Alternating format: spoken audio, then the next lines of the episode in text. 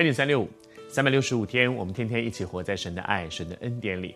我还是要鼓励你，每天打开圣经，跟我们一起读。我们现在读到约创世纪的这四十一章，讲到约瑟的故事，约瑟的人生，我们一起来读，很重要。昨天和你分享，约瑟在监牢里面，约瑟为九正解梦，然后约瑟跟他讲说：“如果有一天我解梦解的灵，请你一定要一定要这个很灵验。这后来真的事情的发展就是正如我所说的。你出去之后，请你记得我，我是被冤枉的，我没有做坏事，请你一定要想办法让我能够出去。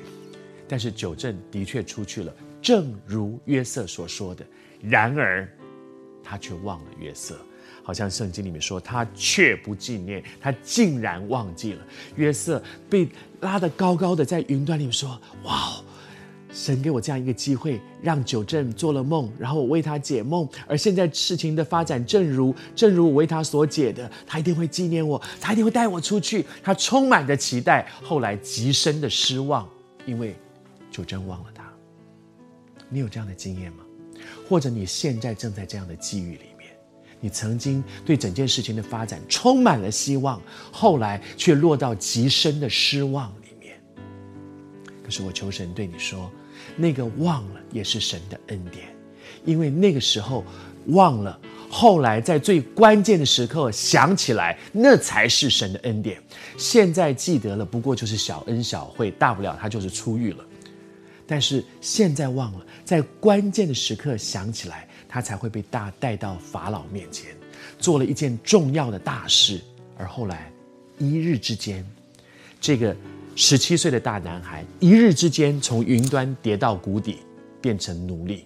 他也在一日之间从囚犯变成埃及的宰相。所以，整件事情的发展，每一个环节都是恩典。连忘了就必须被忘，忘了都是恩典。等到什么时候呢？等到时候到了，什么时候到了？到那一天，法老也做了一个梦，然后没有人能够替法老解解梦，然后就在那个时刻，九正想起来了。你有没有发现，神真的有他的时间表？神知道什么时间是最好的 timing。神，也许你感觉人忘了你，但是你放心，神没有忘记你。神允许那个人忘记。神允许那个整件的事情的发展跟你当初期待的一点都不一样，因为神的意念高过你的意念，神的道路高过你的道路。这个等待不是无止境的等待，等到时候到了，你会发现，即使事情的发展跟你想的不一样，神在磨练你的信心，跟你想的不一样，你是不是仍然相信我的救赎主是活的？对我而言失控了，我这么期待九正，九正竟然把我忘了，失控，根本都不知道我想的，根本跟跟我期待的不一样。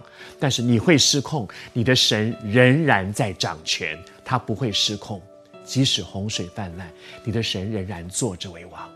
愿主今天坚固你的信心，等候即将天亮，等待神。